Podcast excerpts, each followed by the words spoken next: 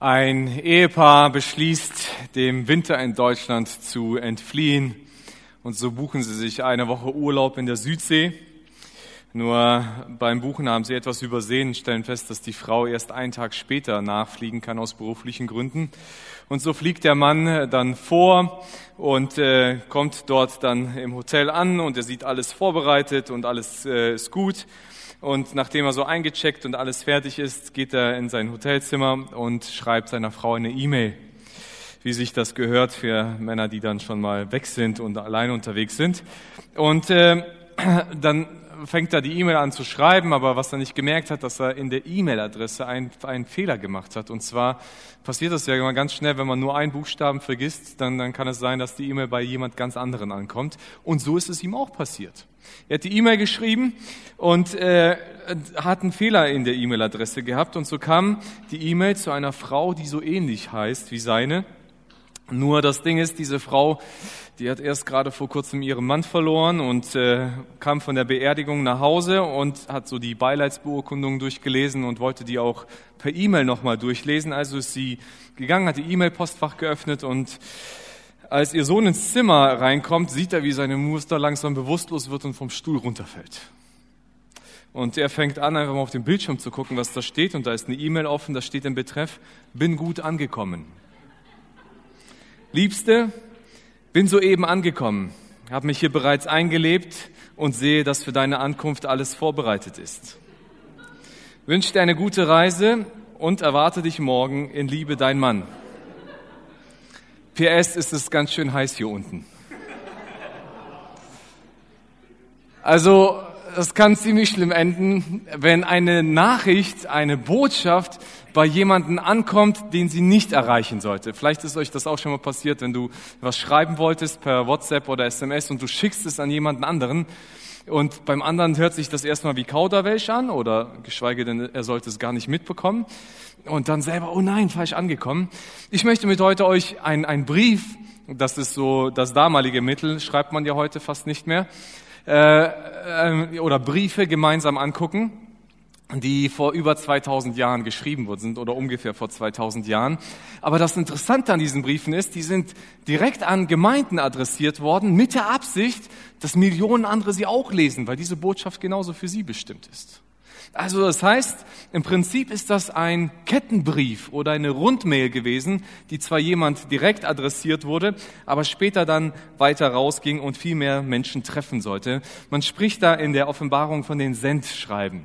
Also Sendschreiben, weil man Boten gesendet hat mit diesen Briefen oder Einboten. Und äh, so ist dieser Name entstanden und wir gucken uns heute mal die an. Äh, in Kapitel 1, Vers 10 ähm, be, äh, ja, kriegt Johannes schon die, die Botschaft mit, dass es diese Nachricht an die Gemeinden geben soll. Und da heißt es in Offenbarung Kapitel 1, 10 und 11, ich hörte eine, äh, also Johannes sagt das, ich hörte hinter mir eine Stimme, die durchdringend wie eine Posaune klang und die mir befahl, schreibe das, was du siehst, auf eine Schriftrolle und schick sie an die sieben Gemeinden in den Städten Ephesus, Smyrna, Pergamon, Thyatira, Sardes, Philadelphia und Laodicea. Ähm, und äh, Johannes kriegt diesen Auftrag, an sieben lokale Gemeinden einen Brief zu schreiben. Und die ganze Offenbarung ist diesen Gemeinden äh, äh, gewidmet. Wir haben hier einmal Patmos, das ist die Insel, wo Johannes selber äh, in, in, äh, gerade in, im Exil war. Und dann die sieben Gemeinden in Asien, das ist heute die heutige Türkei, im Westen der Türkei. Äh, hier geht's nach Griechenland rüber. Und äh, er, er sollte diese sieben Gemeinden anschreiben. Also Gemeinden, die sehr lokal in der Nähe sind.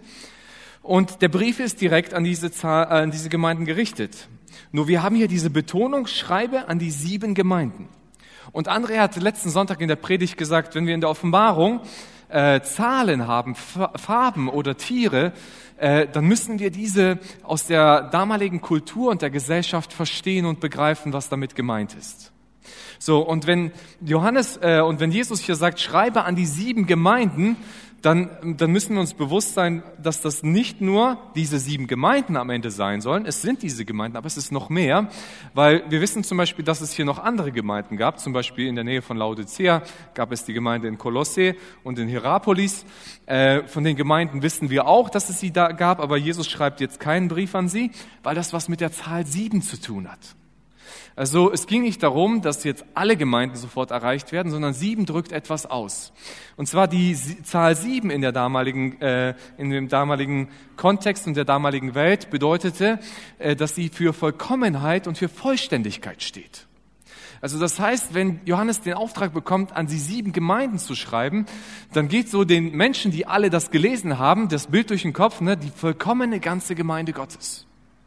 Also das heißt, die Offenbarung gilt allen Menschen, allen Kirchen zu jeder Zeit.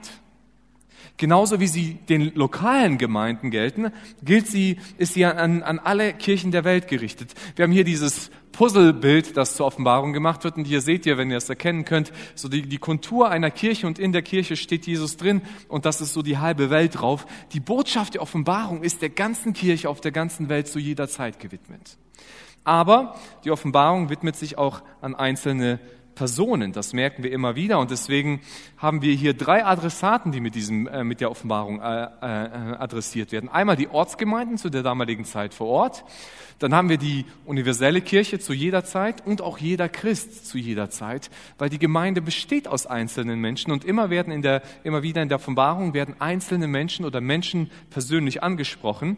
Äh, äh, also Christen, dass sie in der Nachfolge stehen sollen. Das heißt, dieses Buch ist nicht ein Buch für Gemeinden vor 1900 Jahren geschrieben, nur, sondern es ist für die Gemeinde zu jeder Zeit geschrieben.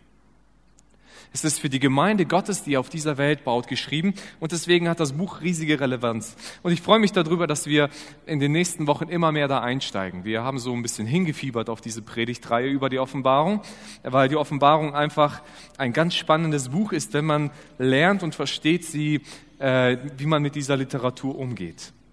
So, am Ende äh, bekommt Johannes diesen Schreibbefehl äh, das er schreiben soll. Und ich lese vor aus Kapitel 1, Verse 19 bis 20, Ende von Kapitel 1.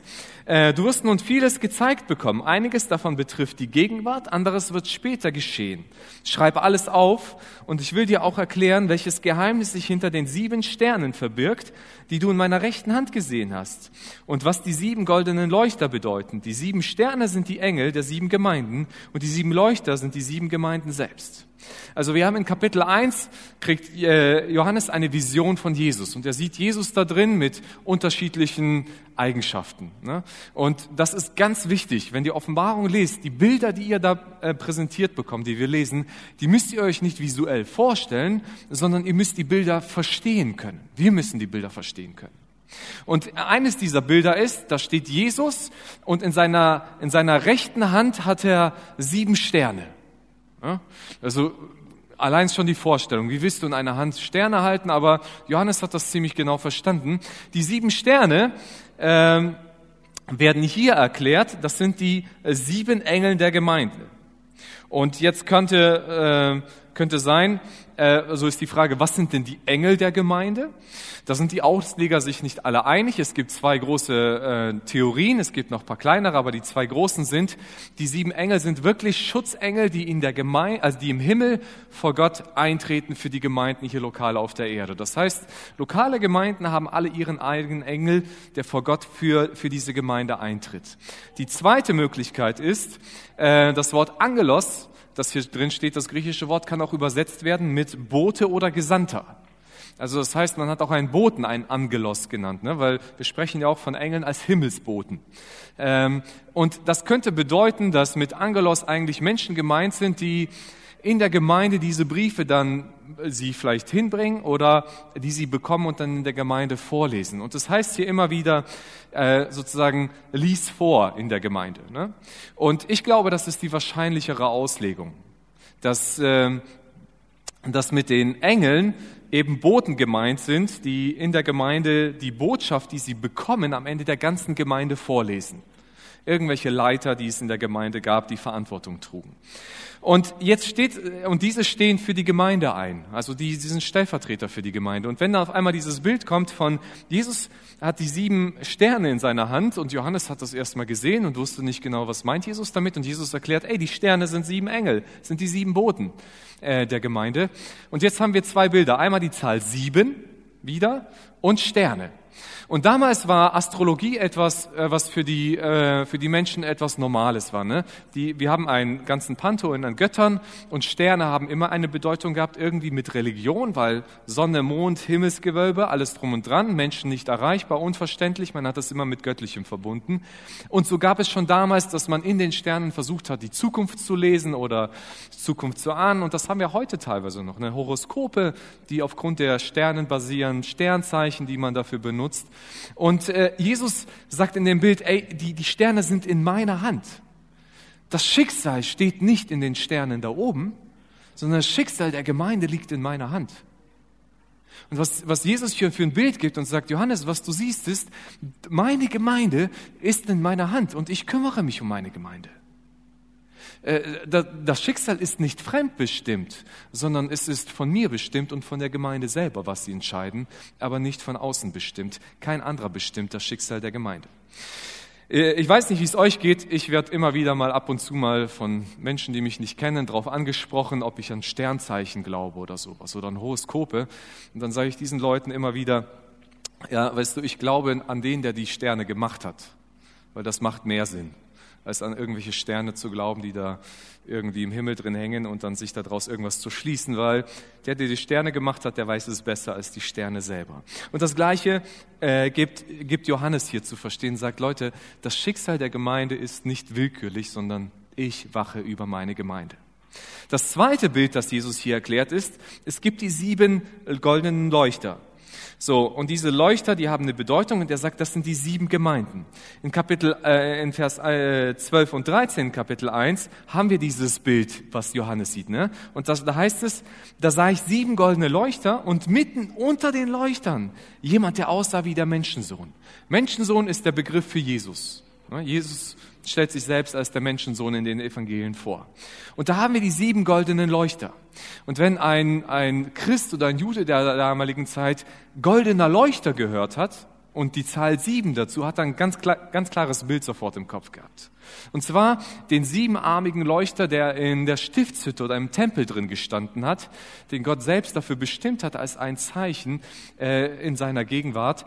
Und man hat diesen Leuchter vor Augen gehabt. Und dieser Leuchter, der hatte eine Funktion gehabt, und zwar war das die einzige Lichtquelle in dem, äh, in, dem, äh, in dem heiligen Bereich, wo, wo die Stiftshütte dann im Allerheiligsten dahinter drin war. Und er beleuchtete das einzige, als einziger die, diesen Raum, der da war.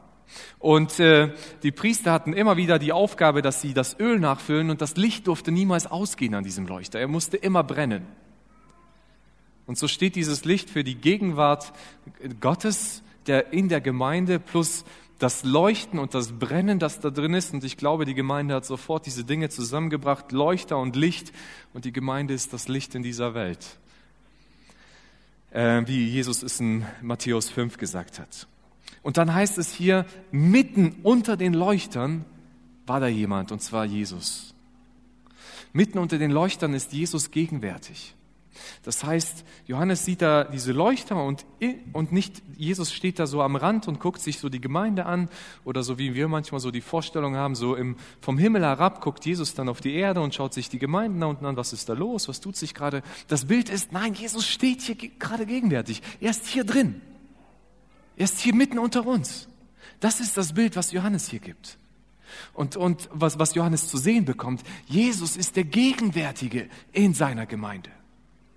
Er ist nicht derjenige, der von außen zukommt. Und deswegen, das ist die Kernbotschaft mit der, der Offenbarung. Und zwar, Jesus lebt inmitten seiner Gemeinde.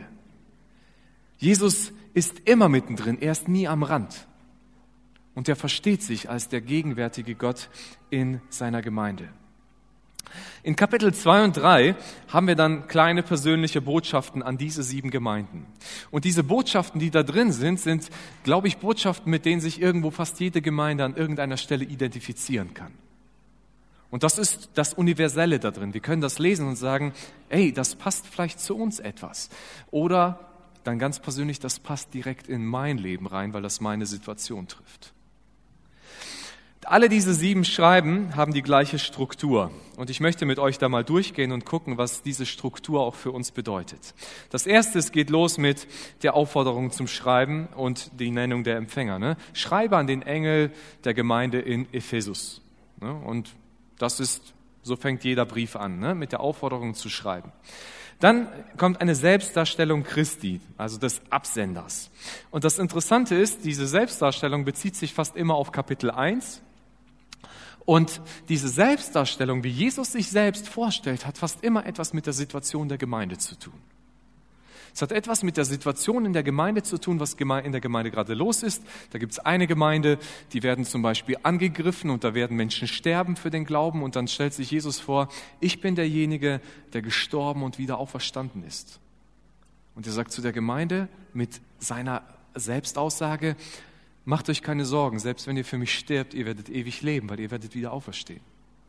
Das heißt, Jesus seine Vorstellung hat immer etwas mit den Bedürfnissen und den Nöten der Gemeinde zu tun. Und Jesus sagt, ich bin derjenige, was die Gemeinde braucht.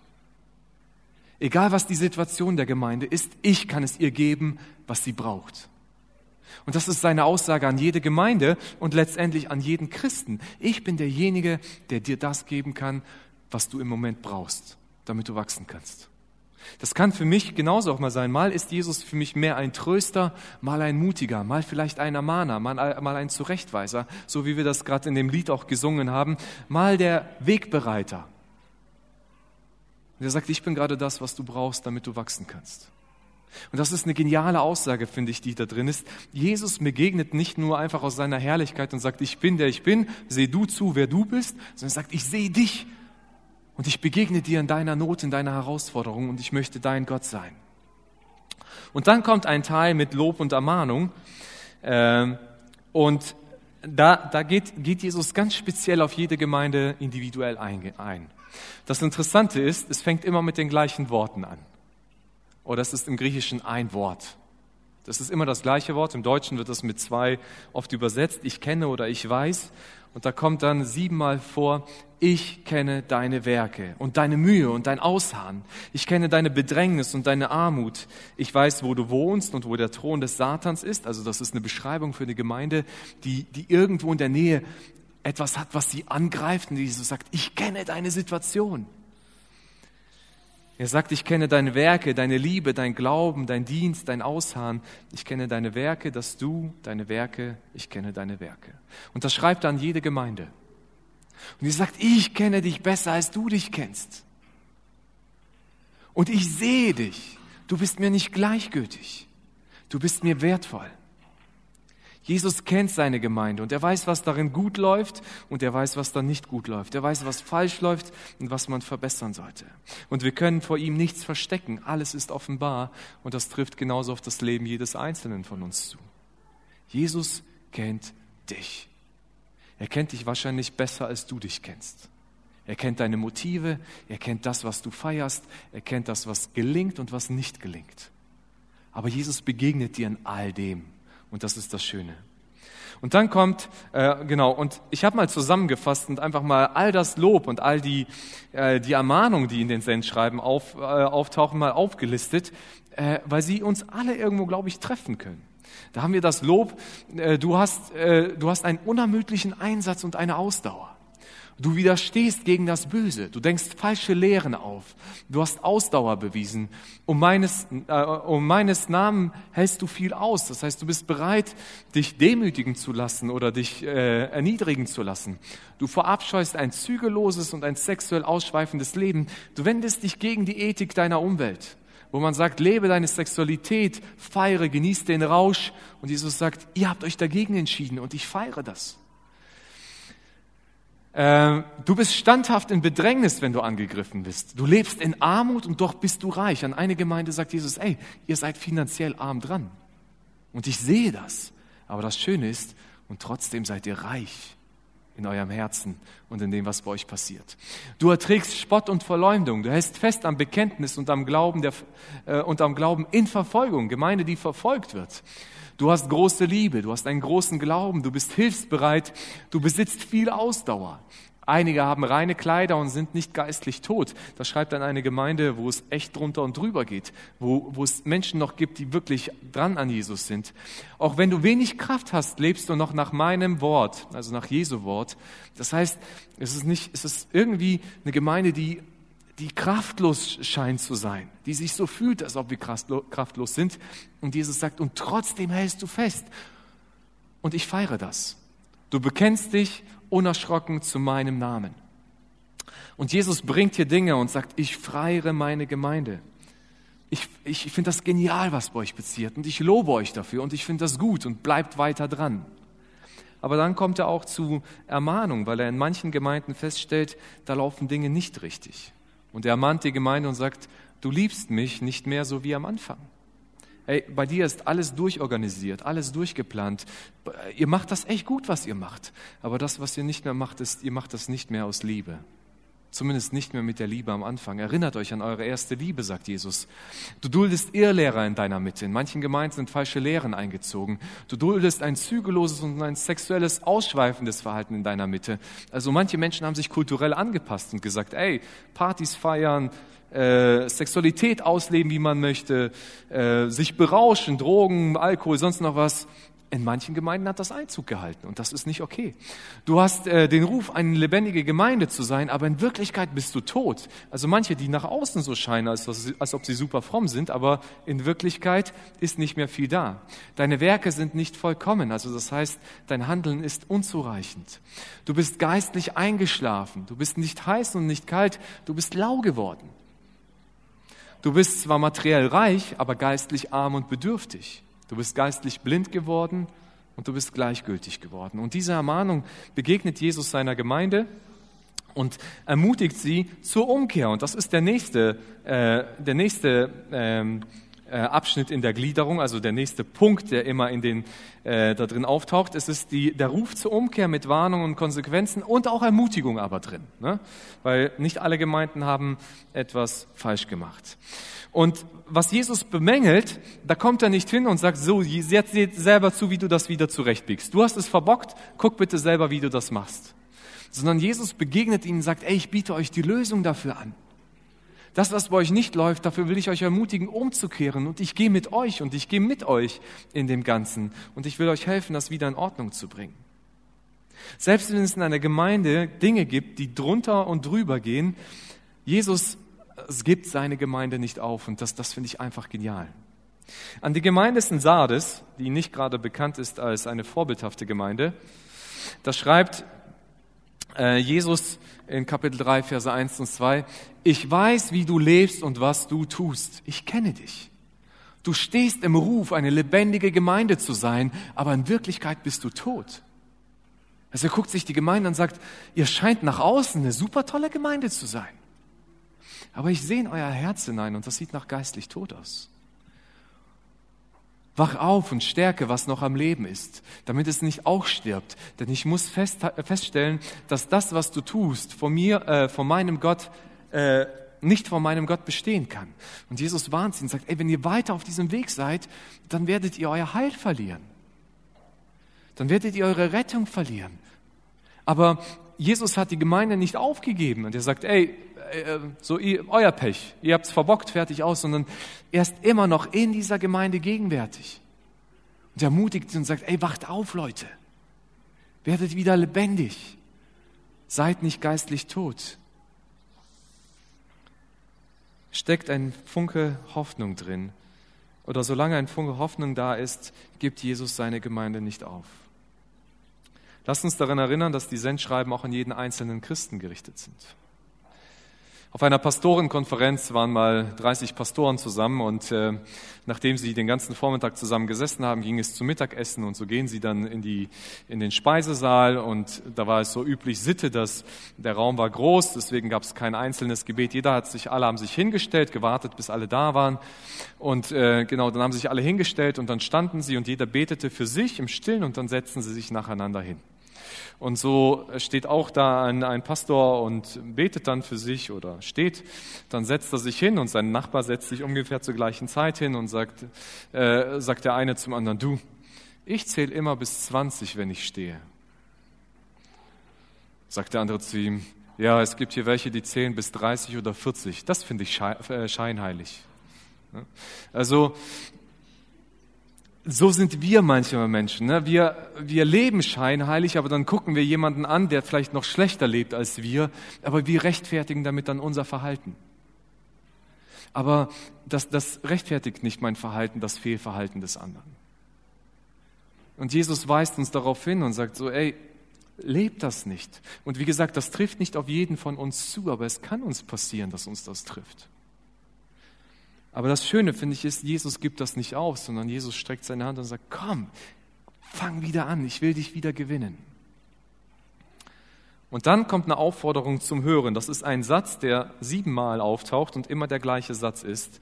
Und zwar heißt dieser Satz, die Aufforderung zum Hören in Offenbarung Kapitel 3, äh, 2, ähm, 2, Vers 7. Bin ich jetzt zu weit? Ähm, ja, äh, genau, 2 Vers 7 ist es. Äh, wer bereit ist zu hören, achte auf das, was der Geist der Gemeinde sagt. Und wer, oder nach der Elberfelder Übersetzung, wer ein Ohr hat, höre, was der Geist der Gemeinde sagt. Also, ähm, Jesus sagt hier, ich, ich habe eine Botschaft für euch, aber diese Botschaft muss gehört werden. Und natürlich, Botschaften werden immer gehört. Das ist so wie hier ihr sitzen. Ja klar hören wir Viktor zu. Wir haben Ohren, also hören wir. Es ist keine Kunst zu hören, wenn man Ohren hat. Aber das Ohr stand in der damaligen Zeit für Einsicht. Stand dafür, dass ich etwas verstehe und es einsehe und dann auch tue. Das, das hebräische Verständnis von Erkenntnis ist, dass ich etwas verstanden habe und es dann angewandt habe, dann habe ich Erkenntnis gewonnen. Und das ist die, diese Einsicht, um die es geht, etwas zu hören und es anzuwenden und Einsicht zu bekommen. Und, und Jesus sagt hier, ey, der Heilige Geist spricht zu euch. Aber ihr müsst das verstehen und umsetzen, in die Tat umsetzen. Etwas zu hören und es nicht zu tun, das bezeichnet die Bibel gerade im Alten Testament jemanden als einen Narren oder als ein Tor. Ne? Jemand, den du etwas sagst und er weiß, was richtig ist und tut trotzdem das Falsche. So passiert es einmal einem Regierungsbeamten, der zusammen mit einem Polizisten auf einen Bauernhof kommt und dem Bauern sagt, ey, uns ist, es ist eine Anzeige, eine Meldung reingekommen, dass es auf deinem Bauernhof vielleicht Drogenschmuggel gibt. Deswegen werden wir deinen Bauernhof untersuchen. Alles, alles angucken. Und der Bauer sagt so zu diesem Beamten, äh, nur zu, Meister, mach was, was du nicht lassen kannst, aber der Acker da hinten, den lässt du bitte schön in Ruhe. Ja, lässt du besser in Ruhe. Und der Beamte guckt ihn streng an und wird ein bisschen sauer und sagt, wissen Sie überhaupt, mit wem Sie es zu tun haben? Ich bin Beamter der deutschen Bundesregierung. Und dieser Ausweis, und er hält ihm seinen Ausweis hin, ermächtigt mich und erlaubt mir, ihr ganzes Haus mit Grundstück und Hof auf den Kopf zu stellen. Alles, alles durchzusuchen, was nur geht, und sie können nichts dagegen machen. Deswegen haben sie mir gefälligst nichts zu sagen. Und der Bauer so, okay, so der Polizist und der Beamte gehen ins Haus rein, durchsuchen das ganze Haus, finden nichts, gehen in die Scheune, finden in der Scheune nichts und dann natürlich ab auf den Acker. Und sie marschieren und marschieren über den Acker, weil der Acker ist groß. Auf einmal hört der Bauer ein, ein Schnaufen und, und ein Rennen und er hört jemanden schreien und er dreht sich um und sieht, wie der Beamte mit dem Polizisten über den Acker läuft und hinter ihm sein Stier. Und der Bauer voller Aufregung sofort zum Zaun hin und fängt an zu schreien und schreit, der Ausweis, der Ausweis, zeigen Sie ihm den Ausweis.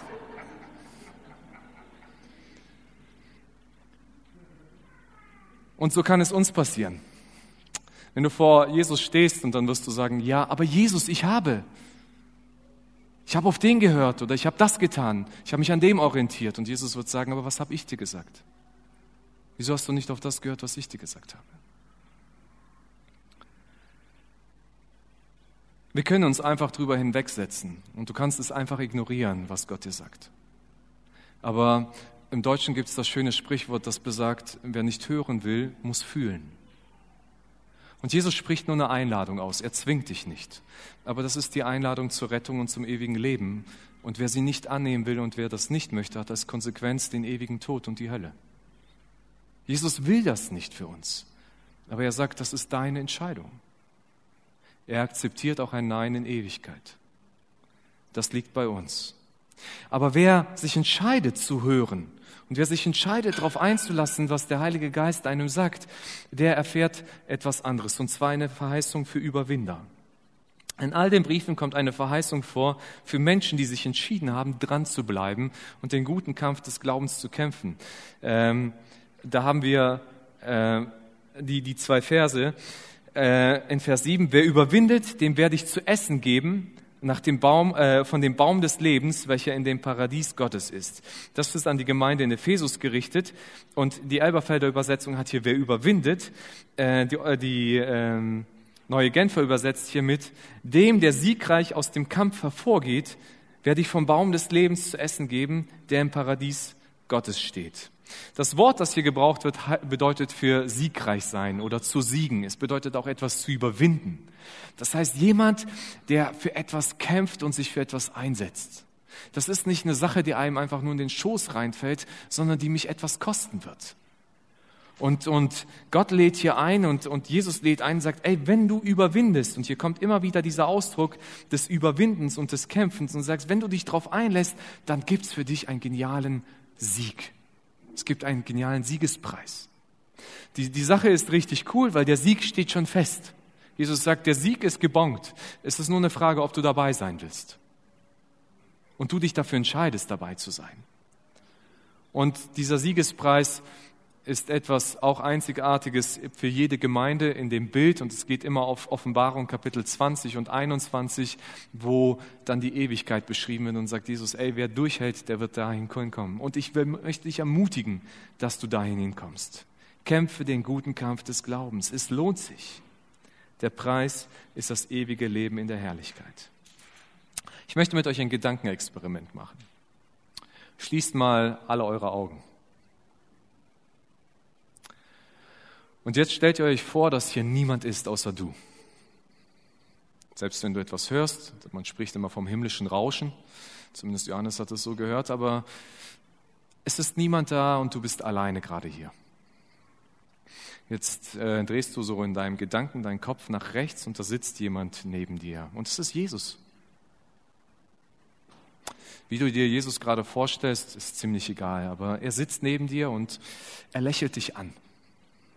Er lächelt gerade zu dir und dann sagt er zu dir, ich kenne dich. Jonathan, ich kenne dich.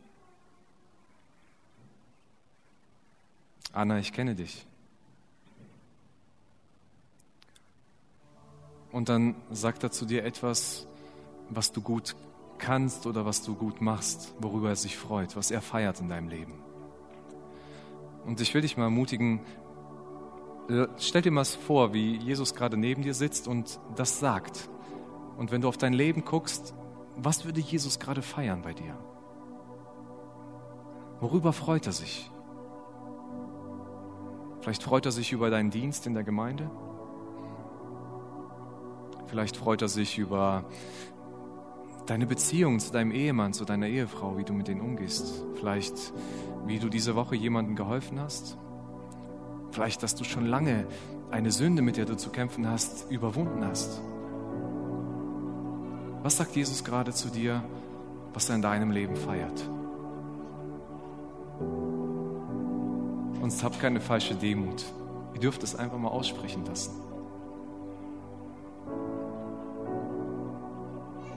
Aber dann wird Jesu Blick ein bisschen trauriger. Und er guckt zu dir an und sagt, ey, ich kenne alles in deinem Leben. Ich kenne auch das, was du keinem erzählt hast. Ich kenne das, was noch nie jemand in deinem Leben mitbekommen hat. Und das macht mich traurig. Und stell dir mal vor, wie Jesus gerade diese Sache anspricht, von der du selber in deinem Leben weißt, die nicht in Ordnung ist wie er zu dir sagt, ey, ich finde das nicht schön.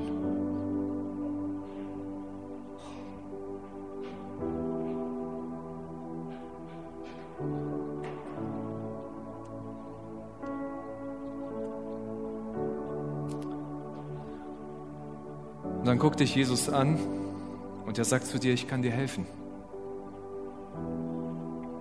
Ich bin bei dir. Und ich gehe mit dir mit, egal wie lange es dauert und wohin es geht. Sei ein Überwinder. Kämpfe den guten Kampf des Glaubens. Ich habe für dich den Himmel vorbereitet. Und wenn du nicht aufgibst, dann werde ich mit dir zusammen die beste Party feiern, die du jemals erlebt hast. Ich werde dir alles geben, was dein Herz braucht und nach was immer, dem du dich immer gesehnt hast. Du wirst deine Freude und deinen Frieden spüren, den du bis jetzt in deinem Leben nicht gekannt hast. Gib nicht auf. Ich bin bei dir. Ihr dürft die Augen aufmachen. Und das heißt ja immer wieder, wer Ohren hat, der höre, was der Geist der Gemeinde sagt. Und ich weiß nicht, was der Heilige Geist zu dir gesagt hat. Aber ich bin mir sicher, dass er heute zu vielen gesprochen hat. Vielleicht will er dich einfach nur ermutigen und zu sagen, bleib dran. Ich freue mich einfach, wie es gerade bei dir läuft. Bleib dran. Vielleicht sagt er dir aber etwas und hat dir etwas offenbart und gezeigt, das ist nicht in Ordnung bei dir. Und er ermutigt dich und sagt, komm, bring es in Ordnung. Mach dich neu auf. Lass dich nicht hängen. Das Schöne ist, Jesus spricht zur Gemeinde und Gemeinde ist ein Konstrukt, das er sich ausgedacht hat. Gemeinde ist eine Versammlung seiner Heiligen. Es ist seine Familie. Und Familie ist dafür da, dass man füreinander einsteht und miteinander geht und sich gegenseitig hilft. Und vielleicht sagst du dir, ja, ich habe wieder das zu hören bekommen, was ich schon längst weiß und womit ich kämpfe, aber ich kriege es alleine nicht hin. Dann sagt Jesus, geh mit jemandem zusammen. Such dir jemanden, der mit dir mitgeht der dich darin begleitet, diese Reise zu machen. Und breche auf und breche raus aus deinem Trott und deinem Sein, in dem du vielleicht jetzt gerade drin steckst. Mach einen Neuanfang. Hab den Mut, diesen Weg zu gehen. Ich lade dich ein, geh deinen nächsten Schritt.